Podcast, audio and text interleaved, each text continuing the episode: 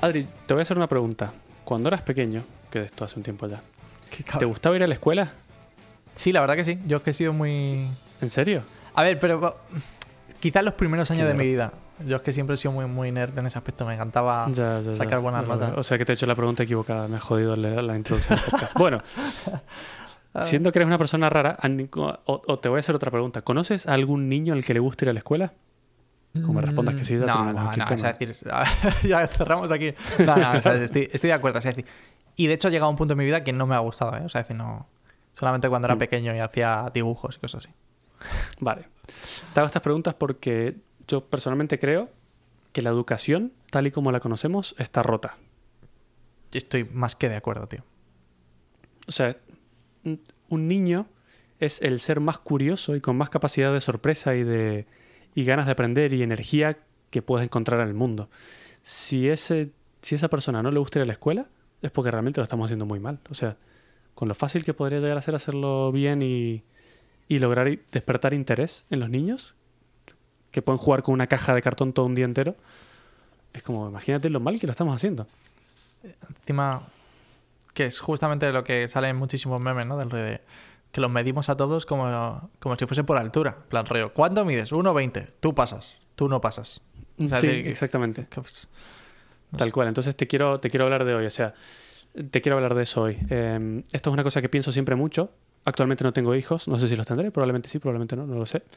Pero de lo que estoy seguro es que si algún día los tengo, no van a ir a una escuela normal, estándar de las que conocemos. o sea, tus, No sé cuál todavía. tus pero- hijos de Rodinger, porque los tienes y no a la vez, sí, los tengo y no los tengo a la vez. no Sí, van a ir, no van a, ir a una escuela normal. Exactamente. Está bien, yo estoy de acuerdo con eso. De- siempre he pensado, pero siempre he pensado que puedes ir a la escuela normal y quizás, no sé, mantener esa viva esa curiosidad por otro lado. Ya, pero no es lo que fomenta la educación estándar, tal y como la conocemos. No fomenta creatividad, no fomenta... De hecho, Hmm.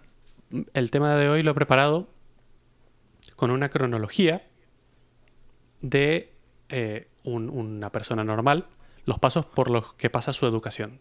Por lo menos en mi caso en particular, ¿vale? Te Vale. voy a ir contando porque probablemente haya algunas diferencias entre las metodologías que hay en, en España y Argentina. Pero Bueno, bueno, y la esta es mi experiencia, aplica... Sí, Y la, digo, y la mía encima es también de hace tiempo, claro, como la tuya, que lo mismo en Argentina ahora los niños, no sé, tienen un ordenador en la mesa y no tenemos ni idea, pero... pero sí, eso puede ser, eso también puede ser. Pero bueno, tampoco creo que cambie mucho que está mayor. el, el resultado final, exactamente. Eh, pero lo que voy es que la experiencia es mía y personal y no significa que esto aplique o a todas las personas o a todas las partes del mundo. O sea, puede que cambie, ¿no? Pero yo creo que en general funcionará parecido en todas partes. Ok, todo empieza. Eh, bueno, hay, hay jardines de infantes, que son los que llamamos nosotros, que eh, son edades de 4 y 5 años, ¿no? Son los primeros pasos que das en educación. Sí, aquí es igual. Es tu primer... Con...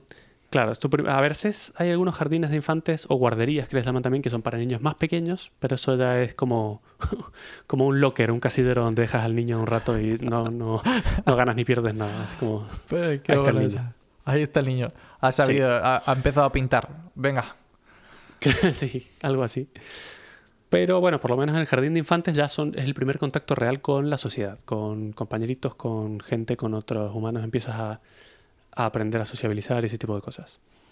Pero claro, yo creo que este es como el momento en el que ya deberíamos empezar a estimularles y dar pie a que desarrollen su creatividad. Que, bueno, mal o bien suele suceder en los jardines de infantes porque hacen dibujos libres, te hacen dibujar, te hacen hacer esculturas con masilla o disfrazarte de algo o lo que sea. Ahí como que te dan bastante rienda suelta, ¿no? Tengo, tengo una pregunta para ti. Pues, cuan- en los jardines, en estos, bueno, nosotros es jardines de infancia, pero sí, ¿te ponían notas a ti? No, que yo sepa no. Claro. Eh, a menos que tengas tendencias de asesino o algo así que llamen la atención en particular, yo creo que todos iban bien.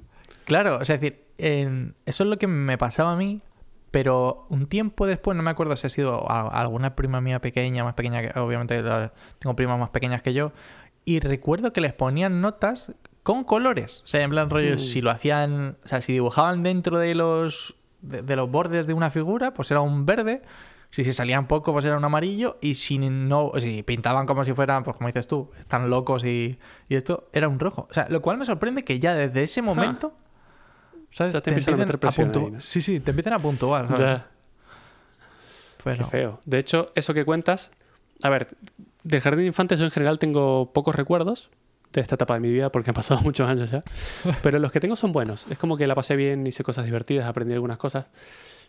Me jode- o sea, me gusta por un lado que te dejan hacer dibujos libres, que te dejen expresarte.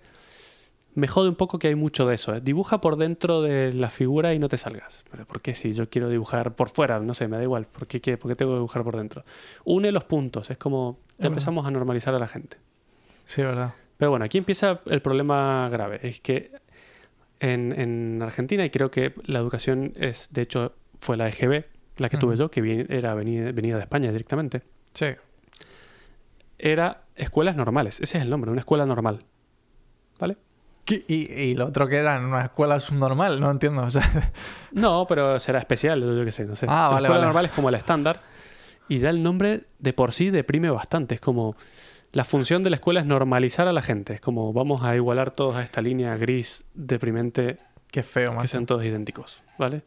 Como una picadora de carne donde mete gente y salen, Robots. eh, no sé, sí, o ovejas, yo qué sé.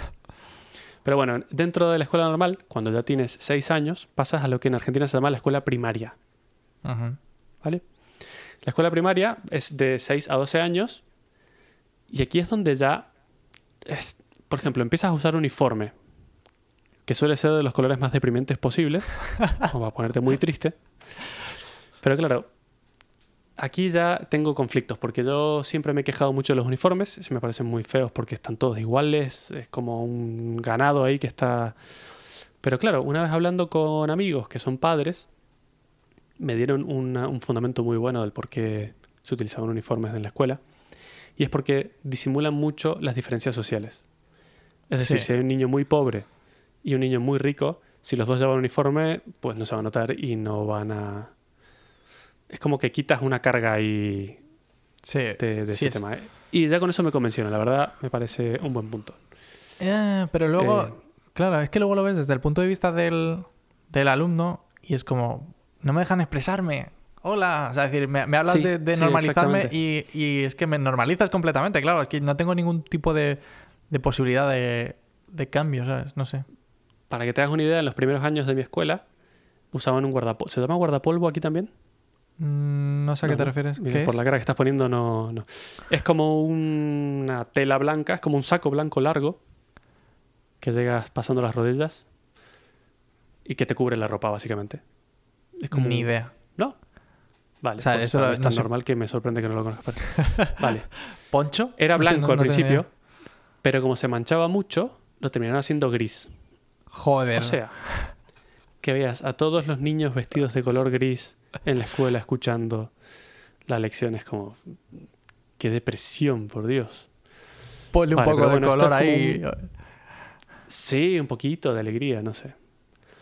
Para colmo, eh, todas las mañanas antes de empezar la clase nos hacían cantar el himno. Oh, mierda. A toda la escuela, de pie. Mientras izaban la bandera. Es como, no sé, ¿qué, qué mierda es esto en 1984? No sé, no me, parecía... A día de hoy me pareció horrorífico.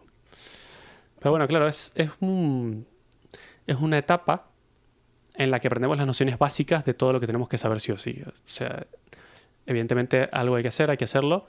Hay que aprender a leer y escribir, porque son cosas que somos todos los días. Hay que aprender las nociones básicas de matemáticas. Ujú. Aprendemos a comportarnos en sociedad, a, a interactuar con otros niños y cosas del estilo. Um, pero bueno, no sé si esto lo cambiará mucho, además de, de lo que te he contado. Es, es demasiado formal, muy estricto y muy... Parece la, la cárcel, básicamente. Es horrible. Sí, la verdad que sí. Y, lo- y luego, no sé, otra cosa que he visto es que se repite mucho. O sea, es decir, no, no recuerdo. No recuerdo haber generado una gran cantidad de conocimientos desde los 6 hasta los 12 años. Que es. o sea, pienso. No sé. Justo eso te voy a hablar ahora. Cada vez como que. Bueno, pero, pero sabes leer y sabes escribir, ¿no? Y eso aprendiste ahí. pero 6 años para leer y escribir. Sí, básicamente. Es como. Básicamente. Bueno, para aprender estupideces que no te sirven para nada. Ese es, esa es mi queja mayor que viene ahora en el siguiente punto. A ver, dale ahí. Pero antes de pasar al siguiente punto, Algo que sí cambiaría, indudablemente, es la tarea en casa. ¿Cómo llamabas aquí la tarea que tenías que darte a casa? Los deberes. Algo así, ¿no? Deberes, eso, lo mismo. Pues como si no pasáramos todo el día ya encerrados y vestidos de gris, aburridos en la escuela, vamos a darte cosas para que hagas en casa, te aburras ahí y de paso estresemos a tus padres, porque el poco tiempo libre que tienes tú y el que tienen ellos hay que pasárselos haciendo pavadas de, la escuela, ¿no? Los niños son niños y tienen que jugar y embarrarse y ser creativos y, eh, no sé, imaginar cosas, romper cosas, embarrar, eh, no sé. Embarrarse, perder el sí, sí, tiempo, jugar. embarrarse, Sí, embarrarse. embarrarse Sí, sí, dos sí, veces estoy, en el día, sí. Estoy de acuerdo. O sea, que no me los transformen en un, no sé, como medio comunista horripilante, no sé. A, a ver, te digo que la parte, la parte que es difícil es asentar conocimientos. Yo creo que es muy difícil a un niño en una hora. O sea, sobre todo por cómo están establecidas las clases, ¿no? De- No sé cómo, no sé cómo era en tu colegio cuando eras pequeño, pero yo recuerdo que, por ejemplo, en el mío eran 45 minutos de clase. Ajá, no recuerdo los tiempos, pero era más o menos así. Entonces, si te paras a pensarlo. Espérate que Dime. empezaba a las 7 y 45 de la mañana mi escuela. Yo tenía que estar ahí todos los días a las 7 y 45. O sea que me tenía que levantar muy temprano. Ya es una tortura de la muerte. O sea, qué necesidad. Ya hablamos en el episodio de que hay que dormir más y mejor. ¿Por qué hay que tener un niño ya listo y peinado? En... Que, que sí que me podía peinar en esa época. en la escuela a las 7 y 45. Me parto. parece Es, terrible. Sí, es muy feo. Pero claro, si te lo planteas, es que, es que 45 minutos no dan para nada, mato. Para nada. No dan para nada, pero es que tampoco, que es lo que te voy a comentar justo ahora en el paso siguiente, ¿vale? Vale. Porque después de la primaria, no sé si aquí en España es igual, pero claro, pasas a la secundaria. Tienes a los 12 años, haces el último año de primaria, que creo que es quinto, y luego pasas a primero de secundaria, o primero de EGB, que era octavo, creo que se llamó, no sé, bueno, había unas mezclas raras ahí. La escuela secundaria es cuando ya te crees que eres mayor y tienes entre 13 y 18 años, ¿vale? Vale. Y aquí es donde, desde mi punto de vista, ya se empieza a ir toda la mierda, pero gravemente. Sí, yo también estoy ¿Por de qué? Esto para mí es un. Es lo que te he dicho antes, un buffer, es como un lugar a donde meter a la gente mientras crece. Porque lo que aprendes aquí es absurdo, ridículo, inútil. Y yo no tengo ningún recuerdo de haber aprendido nada útil en un periodo de esos cinco años. Joder. suena fuerte, pero es la realidad. Mi escuela era una escuela pública, no, he- no habré ido a la mejor escuela sin lugar a dudas, pero es que hacen aburrido las cosas interesantes. Es impresionante. Sí, la verdad que sí. Cosas tan interesantes como la química. eh, aprendes fórmulas de memoria que no te sirven para nada, porque la verdad, si no, si no eres químico, no vas a ser química en tu vida. Cosas que te podrían explicar con ejemplos. Hmm. Y esto es una crítica muy grande que yo tengo siempre. Las cosas se explican con ejemplos. No me expliques la teoría porque no me sirve, no voy a prestar atención y no me voy a acordar. Si me explicas con un ejemplo, me muestras cómo funciona y luego cuando ya esté bien interesado me explicas cómo funciona, genial. Ahí se me va a quedar todo guardado. Si me pones fórmulas en una pizarra, no. Esa, esa es muy buena. De hecho, el, hay un profesor de matemáticas que sigo en, en YouTube que tiene un canal que se llama Derivando. Y, y explicaba cómo quizás el teorema de Pitágoras, que te- seguro que te sonará, Sí, que, que lo odiarás a muerte, sí. dice cómo quizás es uno de los teoremas más importantes de la historia que se utiliza absolutamente todos los días, pero no te das cuenta. Y es, por ejemplo, cosas como medir distancia. Y tú sabes los puntos. Sí, como en vez de cómo hago esta calle con forma de ángulo o la cruzo directa. Eh, claro. Es más Eh, corto. Ah, pero eso es inconsciente, no te hace falta aprenderte la fórmula para eso. Claro, pero por eso, por eso, que decía que cómo se puede hacer tan aburrida una cosa que se utiliza tanto al día. Exacto. ¿Cómo, o sea, ¿cómo se puede hacer tan extremadamente aburrida? Porque el tío recitaba de memoria del rey de eh, a, es igual a, es decir, a es igual a menos b más menos la raíz de b al cuadrado menos 4ac, eso más 4ac, partido por 2a. Y es como, tú te sabes esto de memoria, de- o sea, oh, perdón, esa es para las ecuaciones de segundo grado, pero bueno, sí, la de, o sea, decir, me refiero que, ¿cómo te puedes aprender todo este tipo de cosas de memoria como un recital y no tiene ningún sentido? O sea, es decir, de que no te hayan puesto un ejemplo, diario, claro. la o sea, vida real. No sé. Es que esa, esa es mi crítica más grande. Muchas cosas de memoria que no sirven para nada. Eh, no sé, matemáticas. Apréndete todas las fórmulas para derivadas e integrales de memoria. Súper útil en la vida real. Ya, cuántas, ya verás cuántas veces has integrado en tu vida. Y el día que lo necesites, vas al libro de matemáticas o, o la vimos en el 2021, Google y lo encuentras. Hasta no hace falta memorizarse eso. No hay que usar el poco espacio que tenemos en la cabeza para pavadas. Me parto porque hay una cuenta de Twitter que es eh, algo así como otro día sin utilizar derivada. Y simplemente, ¿sabes? Eso, ¿sabes? Como- Hola, ha pasado otro día en el oso. Exacto, ¿sabes? Exactamente.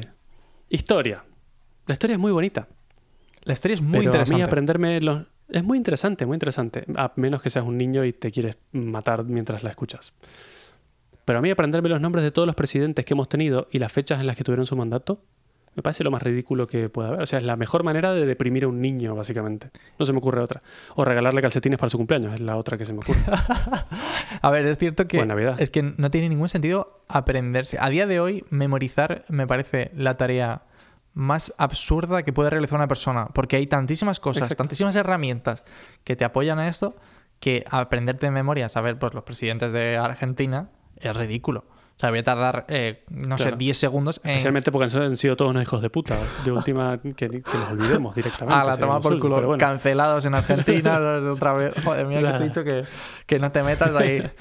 No, pero es lo que dices tú. Es decir, no tiene ningún sentido. Tardo, tardo menos en buscar en Google que en memorizar una cosa que encima se me va a olvidar a largo plazo y, y voy a volver a O sea, tener que buscar en Google. Es que no tiene ningún sentido. Es que no tiene nada. Yo tengo en, en mi cabeza cosas tan absurdas e inútiles como las preposiciones de lengua. Ah, ante, bajo, con, contra, de, desde, en, entre, hacia, hasta, para, por segundo, y sobremente, durante.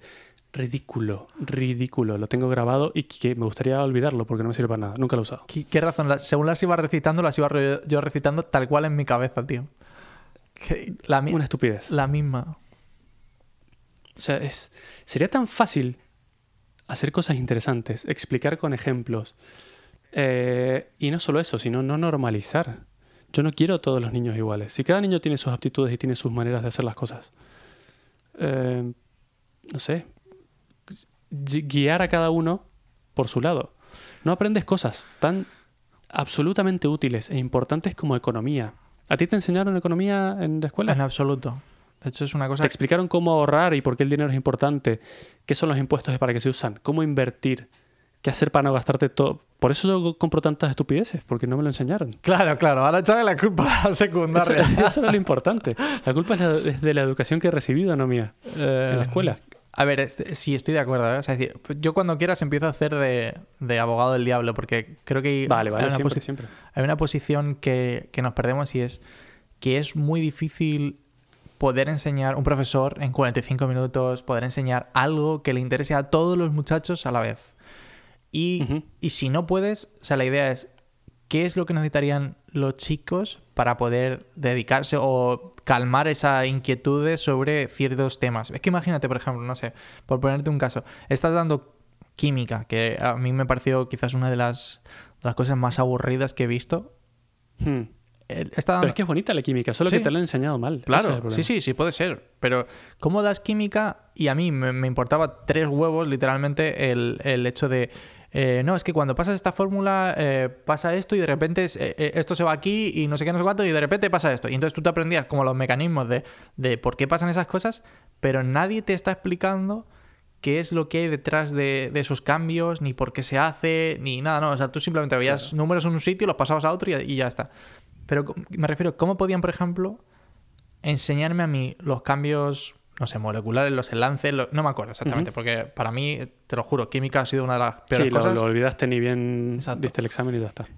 ¿Cómo me podrían a mí haber enseñado algo que para el resto de mi clase a lo mejor le pareció semi interesante o querían simplemente pasar el tiempo y a mí siendo más curioso que yo siempre que creo que siempre he sido una persona muy curiosa me encanta leer sobre mierdas que no tienen ningún tipo de, de sin sentido pero cómo me podían haber enseñado algo a mí sin haber molestado al resto de la clase esa es la parte que, que me parece difícil Bueno, para empezar, si te quieren enseñar qué pasa, que te hagan una demostración. Si, ¿cuántas, todos sabemos que la química es una ciencia exacta. Podemos mezclar cosas y que sucedan cosas. La última vez me lo he divertido y que al mezclar dos líquidos cambie de color. Y ahí luego me enseñas toda la fórmula aburrida de por qué pasó. o sea, bueno a ver Yo qué sé. eh, a día enseñar de con el claro. ejemplo es lo- para mí lo más importante. A día de hoy eso es más barato. Pero yo recuerdo que, por ejemplo, el hecho de un laboratorio. eh, O sea, yo recuerdo que se daba muy pocas veces un laboratorio, entre comillas, porque era muy caro. Al menos en mi época, no sé Sí. cómo ahora. Sí, sí, probablemente lo siga haciendo, sobre todo para escuelas públicas. Pero yo qué sé, un poquito de ganas, porque no tienen ninguna, ningún esfuerzo. O sea, las aulas es el lugar a donde los sueños van a morir, básicamente. es como un pozo de depresión espantoso. Pero- Están todos los niños ahí. Pero aparte, tú imagínate que eres un profesor y el problema es que tienes, te voy a poner uno de los mejores casos que, po- que podría tener España. Tienes 20 alumnos por aula. ¿Cómo le puedes dedicar el suficiente tiempo a una persona que, para notar que se está aburriendo muchísimo en esa asignatura y poder dedicarle... Yo te lo pongo fácil. ¿Cómo? Los 30 niños que están en la escuela se están aburriendo, te lo digo así. Yo creo- yo- No hay que buscar. Yo creo que depende, depende. Pero y aún así, imagínate, por lo que sea, eh, yo estoy dando física, a mí física me gustaba muchísimo. Todo el tema de eh, óptica, de, de la gravedad, o sea, me flipaba. Electricidad. Sí, sí, sí, me flipaba. Es que yo me lo pasaba muy bien porque luego hacía chorradas, como, como dices tú, ejemplos de verdad del río de, eh, vamos a ver, tengo aquí el papel de plata de aluminio de- del bocadillo. Pesa y, y lo pesábamos en el, en el este. Pesa 12 gramos. ¿A cuánta velocidad tendría que ir en línea recta para que saliese automáticamente del planeta? Movidas así, ¿sabes? Absurdo. Claro. Eh, pero era, me parecía muy interesante.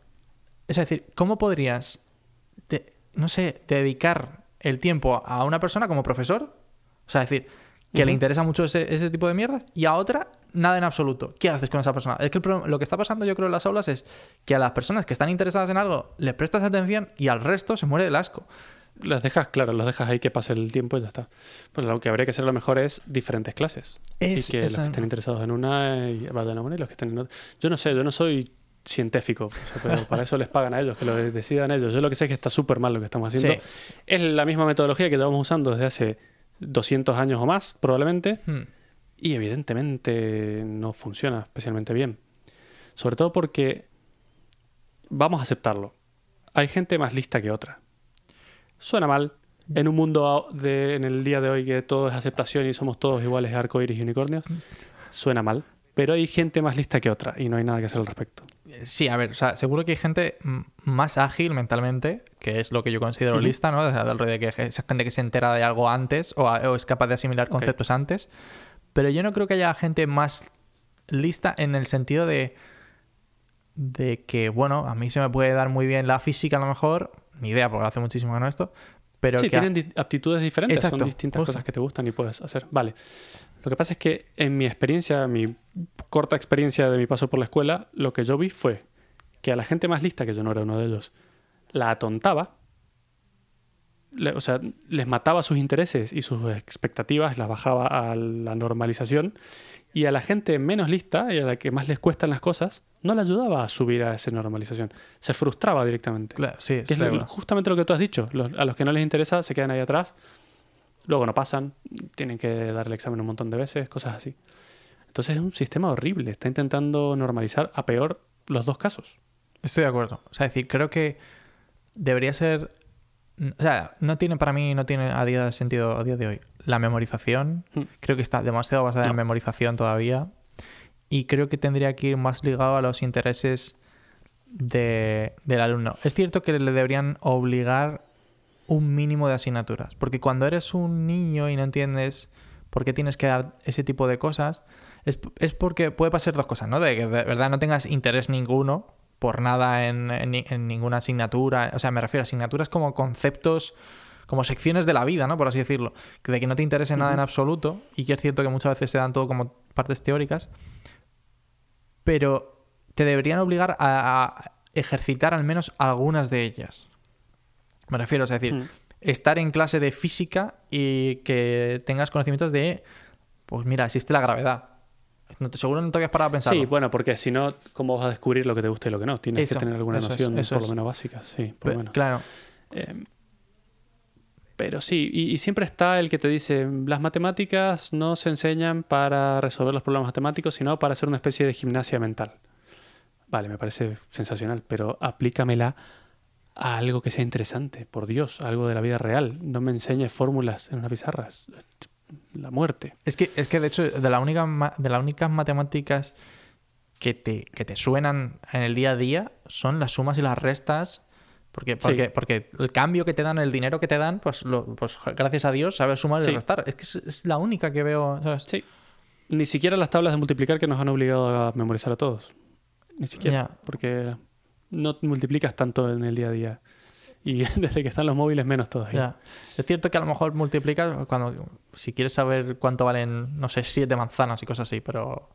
Sí. Pero poco más. O dividir Sí, para cuando vas que de cena y dices, ¿a cuánto tocamos cada uno? Sí, exactamente. Pero para eso usas el móvil, no, lo, no, no las tablas que te has aprendido en la escuela, la verdad. ¿Verdad? Pero es que además en la, la etapa de la secundaria, que es tu adolescencia de entre los 13 y los 18 años, es una de las etapas más importantes de tu vida porque es cuando defines un montón de cosas. Para empezar, tu, tu personalidad, básicamente. Ahí es cuando empiezas a definirte como persona, ya sabes un poco más con seguridad qué te gusta y qué no, eh, con quién tipo de personas te quieres relacionar, con eh, qué cosas te gustaría hacer de mayor, pero no del todo. Yo recuerdo, y creo que a día de hoy sigue siendo igual, que la gran mayoría de mis compañeros en la escuela secundaria no sabían que iban a estudiar. Y ya se estaba terminando la escuela, teníamos 18, 17, 18 años ya todos, y nadie sabía qué iba a hacer de su vida. Y la escuela no ayudaba en ese sentido, no te guiaba a nada. Es como, bueno, suerte, ya... Tom, vete de aquí, ya he cumplido contigo, no te quiero ver nunca más. Hasta luego. Y los niños, bueno, adolescentes a esta altura, eh, tienen que tomar la decisión más importante de su vida, porque es qué van a hacer por el resto de sus vidas, y la suelen tomar a ciegas casi siempre Sí. Sin información, sin saber lo que realmente les gusta, muchas veces obligados porque los padres dicen, tú vas a ser abogado, porque yo soy abogado, hasta que ser abogado. Pero papá, yo quiero ser veterinario, a mí no me importa, vas a ser abogado. Quiero ser Es astronauta. como... Ya, bueno, ojalá No sé. lo tuvieran tan claros desde el principio. Sí, es, es cierto que, que siempre he pensado lo mismo. ¿eh? Creo que justamente el sistema americano de la universidad es muchísimo más fácil.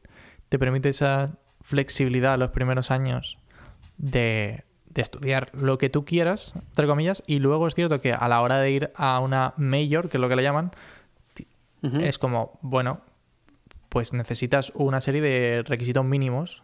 Pues, como- pues exactamente igual que, pues, no sé, o sea, es decir, si yo voy a estudiar física, pues he tenido que dar una serie de matemáticas antes para poder entender la física que me van a enseñar, obvio. Pero creo que, Bueno, creo, o sea, pero creo que... obvio y no tan obvio. Sí, pero ¿cómo lo haría si no? Yo creo que es la única manera de poder empezar unos años a experimentar con asignaturas que, o sea, Hmm. simplemente a experimentar. O sea, en plan rollo, bueno, pues voy a Sí, es que matemáticas. eso me gustaría más, que haya pruebas sin consecuencias. Yo Claro. quiero ver, creo que me gusta la arquitectura, voy a ir Exacto. un mes aquí, voy a ver de qué va.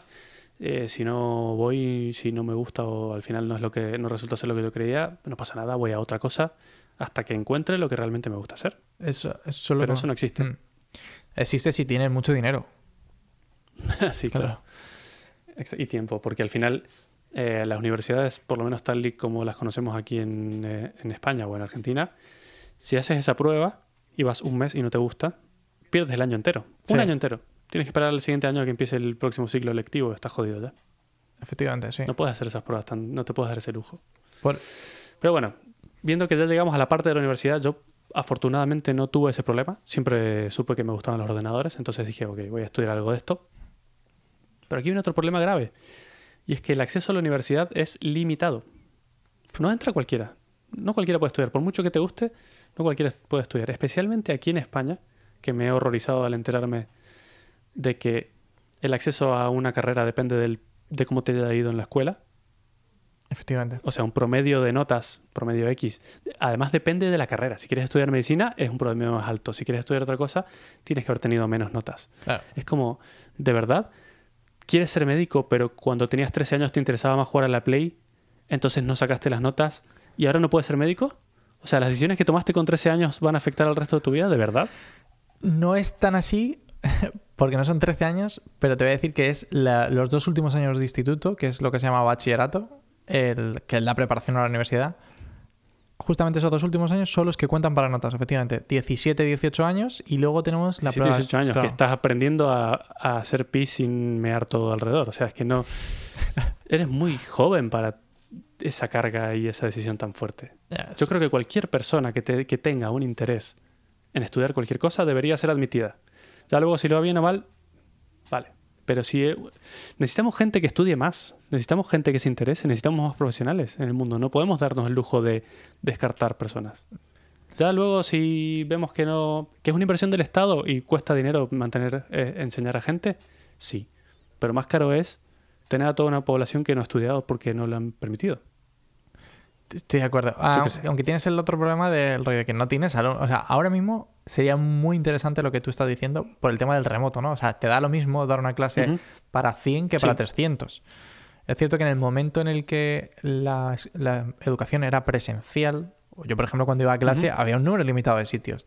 Y de hecho era tan, tan curioso que había clases que había repetido mucha gente, eran las típicas asignaturas estas de que repetía la gente de la asignatura tres millones de veces, y la clase estaba tan hasta arriba que había muchas veces que no había sitio para sentarse.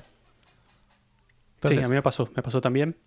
De hecho, me, me, acuerdo mucho de un compañero que tenía que iba en silla de ruedas y me encantaba porque se, era, me encanta ese humor de la gente que es capaz de reírse de sí misma. Y él decía, ¿veis? Por eso me traigo la silla de mi casa. sí, era muy gracioso. Es que, eh, no sé, me parece complicado. O sea, yo entiendo que, por ejemplo, cuando, por ejemplo, está limitado el asiento, pues es cierto que tienes que limitar la universidad. O sea, no, no puede esto. O tú imagínate a nivel de, de los periodos de, de un test, o sea, de un examen. Que es imposible que a un profesor le dé la vida para, para revisar. Bueno, tengamos más. Si los profesores están sin trabajo ahora mismo, démosles más trabajo a más ah, profesores. Si estoy de acuerdo. en realidad de esto hay información histórica, tenemos un montón de información y sabemos todos que en el primer año de universidad van mil personas y en el segundo ya van un décimo hmm. de esa cantidad de gente. Pues pongamos mucha gente en primer año, intentemos captar, además, como siempre, en el primer año te enseñan lo peor y lo más aburrido del mundo. O sea, están intentando hacer todo lo posible para espantarte de esa carrera. Es como, fuera, lo que vas a aprender es una mierda y te vas a aburrir por el resto de tu vida. ¿Por qué no me enseñas lo más interesante y lo más importante? ¿Por qué no me atrapas en, en la materia primero? Y luego me enseñas las partes aburridas que tengo que saber, porque sí. Te voy a hacer, te voy a hacer otra vez de abogado del diablo, porque necesitas unos conocimientos básicos. O sea, no te puedo enseñar, por ejemplo, en arquitectura, no te podría enseñar porque el arco de la, no sé, de la capilla, o sea, no de la capilla Sistina, de, no sé, ¿sabes? De la mm, catedral de no sé dónde, eh, tiene este arco precioso y es súper importante y no tienes ni idea. ¿Por qué? Pues porque de repente, si miras las físicas de este arco en concreto, es como que la primera vez que se hizo y tal. Y pues a lo mejor si no tienes ni idea de las físicas, pues es imposible que lo entiendas. Y te va a parecer un truño, te va a parecer una cosa aburrida. Yo creo que no. A mi cerebro funciona siempre, tal vez soy raro, pero yo prefiero ver el ejemplo y después que me expliques cómo funciona. Sí, puede ser. a mí también. Porque si me empiezas a explicar, me empiezas a dar números al principio, ya me aburrí y me fui. Pero bueno, a mí, bueno, vamos a suponer que has hecho todo bien, has eh, invertido, porque es la mejor palabra, un gran tiempo, una gran parte de tu infancia y tu adolescencia en hacer las cosas bien, como si fuera un trabajo ya desde niño. Sí, sí, lo es. Tanto que puedes tener un acceso a la universidad, ¿vale? Ok, te ha ido bien, ahora puedes dar un examen. ¿Te va bien el examen? O sea, eso te da lugar a intentar dar un examen. O sea, no es que te da un acceso instantáneo. Ahora tienes que dar un examen. Entonces, eso a mí me pasó. Yo eh, a los 18 años me postulé para estudiar ingeniería en sistemas en la UTN, que es la Universidad Tecnológica Nacional, que está en Mendoza, en Argentina. Y te dan un periodo de introducción.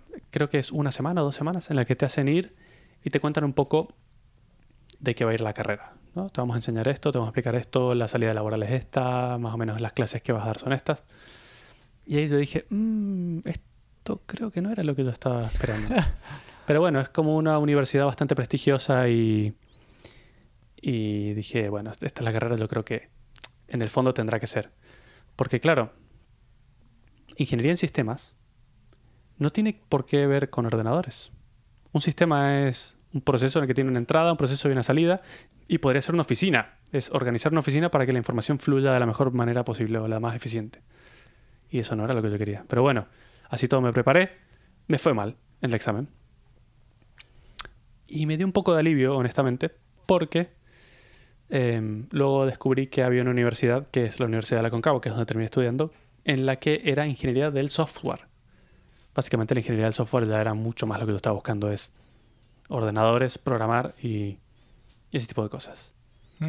Con los años, después de haber entrado ahí y ya estar estudiando, fui descubriendo que era todo muy parecido a la escuela secundaria en cuanto a que te explican cosas que son tremendamente interesantes, cosas geniales, pero de la manera más aburrida posible. Es decir, son profesionales en detectar la forma más aburrida de explicar, o sea, de hacer aburrido una cosa sensacional. Me parto. Como, pero por Dios. Pero es que, ¿cómo, ¿cómo puedes hacer tan aburrido esto que es espectacular y lo podrías explicar tan bien y con ejemplos tan bonitos que sí realmente aplican ya a esta altura en la vida real? Te tengo que decir que en, en España uno de los grandes problemas, para mi gusto, es que a la gente que investiga, a los investigadores que les admiten en un doctorado, les obligan a dar ciertas clases. Entonces, no sé, yo me imagino que puedo, yo puedo ser muy bueno investigando o me interesa mucho un tema en concreto y odiar a la gente. ¿Sabes? Claro, no tienes pasión por, por enseñar cosas, claro, lo haces por obligación. Claro. Esa es la sensación que me da a mí en- de la mayoría de mis profesores. Tengo un muy buen recuerdo de profesores que puedo contar con una sola mano, que me marcaron porque explicaban muy, muy, muy bien. Y ojalá fueran así todos, pero lamentablemente suele ser la gran minoría, en realidad. Em, en general enseñaban tecnologías antiguas que ya no usaban porque los profesores estaban desactualizados. Porque claro, los profesores, si se dedican a ser profesores únicamente, al final se quedan en lo que ellos explican todos los días, pero la tecnología avanza muy, muy rápido y los profesores no se ponen al día. Claro. Entonces, yo qué sé, demasiada teoría, definiciones, fórmulas que no he usado ni usaré nunca en mi vida. Eh, bueno, yo, me pasó lo mismo que con la escuela secundaria. Yo aquí aprendí muchas cosas, pero la mayoría de las cosas que realmente me interesaban y que incluso a día de hoy utilizo, las aprendí fuera de la universidad. Por interés propio, porque a mí me gustaba, porque las investigué y no me las enseñó ningún profesor. Yo creo que esto podría mejorar muchísimo, muchísimo, muchísimo. Una cosa que es diferente allí que aquí, y que esto sí creo que me preparó mucho para el día a día, eran los exámenes. Los exámenes eran terribles porque generalmente tenían eh, dos partes. La primera era una parte práctica en la que todos en un aula daban un, un examen bastante corto de práctica de alguna fórmula o de, de calcular cosas o algo como un corte rápido. Ujú. Entonces hacías eso, lo entregabas, lo evaluaban ahí en el momento. Si te había ido bien, pasabas a la segunda parte. y la segunda parte era que de todo el temario, tú tenías que preparar un tema y exponerlo y explicarlo perfectamente frente a tres profesores. Tú solo frente a tres profesores, en una pizarra de fondo. Cada asignatura. Sí, sí, cada asignatura. Ostras. Cada asignatura tenías que rendir eso eh, y dar un tema. De los cuales tú dabas ese tema, te iban a matar a preguntas para saber que te lo sabías perfectamente bien, pero no terminaba ahí. Luego te empezaban a hacer preguntas del resto de temas del temario, de esa materia. O de esa asignatura, como dices tú. Eh, y esto es eh, la presión y los nervios más grandes que he sentido yo. A, a día de hoy, en la vida real, nunca he sentido esa presión y esas, esa, esos nervios, ni en el trabajo, ni en una entrevista de trabajo, como los he sentido en, en los exámenes, sobre todo en los difíciles de la universidad. Era horrible. Uf. Era horrible. Pero a día de hoy yo voy a una entrevista y me da igual, porque ya estoy súper acostumbrado, porque es algo que, que yo hacía en la universidad y me lo enseñaron. Y me enseñaron cómo aprender las cosas bien, cómo defender las teorías, cómo... Tenía un profesor que era muy cabrón y tú le explicabas tu tema, se lo explicabas muy bien y cuando lo terminabas de explicar, él te decía, ¿estás seguro? y ya se te llenaba de preguntas. Es como, eh, creo que sí, no, creo nada. Ah. Vaya, ha desaprobado, vuelva a la próxima. Lo ha dicho bien, pero no está seguro de lo que está diciendo. Quiero que esté seguro de lo que me está diciendo. Qué el cabrón me lo hizo dos veces o tres, sí. Eh, son cosas que se te quedan, pero es que. Bueno, además yo tenía otro tema y es que mientras estudiaba, trabajaba. Yo trabajo desde los 18 años. Entonces tenía la mitad de tiempo que mis compañeros para estudiar, porque tenías que ir a las clases de la universidad, luego trabajar y luego el poco tiempo que te quedaba tenías que estudiar para, para dar las- los exámenes. Eh, pero bueno, al final salió. Afortunadamente, a día de hoy, empresas como Google o las grandes se están dando cuenta que este título universitario es ridículo. Como bien te he dicho, la gente aprende más por su cuenta porque si realmente tienes el interés lo puedes estudiar. Y hoy con Internet la información está gratis y al alcance de cualquiera. Y, y puedes hacerlo de la misma manera. Tal vez yo en mi caso, sin miedo a equivocarme, puedo decir que la universidad fue una pérdida de tiempo. Si yo hubiera invertido esa misma cantidad de tiempo en aprender cosas útiles y que me gustaban, hoy tal vez sería un crack, porque fueron seis años de mi vida dedicados 100% a la universidad. Bueno, estudiando, eh, trabajando también, pero era mi trabajo principal, básicamente era lo que hacía todos los días. Estoy, estoy muy de acuerdo. Creo que vivimos un momento súper especial en el que todo el mundo, gracias a Dios, tiene el conocimiento al alcance de la mano. O sea, es decir, si te paras a pensarlo. A ver, creo que hay cosas más difíciles, como por ejemplo, en plan, pues no se puede estudiar medicina de una manera tan accesible. Me refiero, o sea, no puedes, no puedes operar a alguien. es un caso muy especial, sí. Claro. Pero aún así, o sea, es decir, si te interesan, no sé, eh, el- eh, ser abogado incluso, que parece siempre una cosa como muy, esto, muy arcaica y tal. O sea, decir, tú puedes estudiar jurisprudencia, puedes estudiar eh, todo, todo lo que se te antoje, lo tienes al alcance de la mano. Gratis, desde Gratis, casa. efectivamente. El, el único problema Mm. que veo que es en un futuro y es el hecho de demostrar tus conocimientos, ¿no? Que va a ser un poco más difícil el hecho de demostrar tus conocimientos. Porque hasta ahora donde venían era, bueno, yo tengo un, un título que demuestra que, no sé, eh, he estudiado esto. Entonces, se le estima de que al haber estudiado eso se te consideran unos conocimientos mínimos sobre, no sé, ingeniería informática en este caso, algo así. Pero en el. Pero sí, o sea, es decir, yo creo que a día de hoy es que lo que se te antoje, electrónica, eh, no sé, pero es que incluso ya cosas como super random que no tienen absolutamente nada que ver. O sea, es decir, si yo quiero montar una panadería, estoy seguro, pero segurísimo, segurísimo, que yo De que quiero. está toda la que- información de, que, de que busco en YouTube. Y, y empiezo a buscar, y empiezo a buscar, y empiezo a buscar, y me puedo encontrar la- los millones de maneras más eh, ideales de, de cocinar el pan, de cocer el pan, de no sé qué. eh, de todo. O sea, pero incluso poner un viñedo. Es que no sé, cualquier cosa. Gracias. sí, no necesitas ningún papel que te, que te avale. Porque además generalmente lo más triste de todo es que ese papel te lo dan y no significa nada. O sea, no significa que tú seas un ingeniero de software tener un papel. Con un poco de determinación cualquiera se podría recibir de cualquier título. O sea, yo podría ser médico, no me gustaría nunca, pero si me siento un poco obligado por mis padres eh, o lo que sea, podría recibirme de médico sin tener ni puta idea, solo lo mínimo indispensable para pasar todas las pruebas y los exámenes que, te hacen. Eh, yo qué sé, no, no sé. Nunca me voy a olvidar del último trabajo que tuve en Argentina antes de venir a España. En mi entrevista, yo fui con todo, todo orgulloso con mi título flamante de ingeniero en software. Eh, con un currículum ahí de soy ingeniero. Y el, chico que me hizo la entrevista, Pachi, que terminó siendo un gran amigo, me dijo, me parece muy bonito que tengas tu título, pero yo aquí tengo trabajando gente que no ha ido a la universidad y te aseguro que te da tres vueltas en lo que tú sabes o crees que sabes hacer. Y efectivamente, tenía toda la razón del mundo. A mí me dio una lección de humildad instantánea, como, pero a lo mejor tiene toda la razón. Esta gente lo ha aprendido porque le gusta, lleva mucha ventaja, porque todo el tiempo que yo he estado perdiendo aquí memorizando pavadas, ellos lo han invertido en hacer cosas reales de la vida real. Y yo vengo aquí con mi papel, todo que me creo un crack y no tengo ni puta idea ni de por dónde empezar. Entonces, no sé, yo creo que, que está todo roto, está todo roto, lo estamos haciendo muy mal y que se puede mejorar mil por ciento.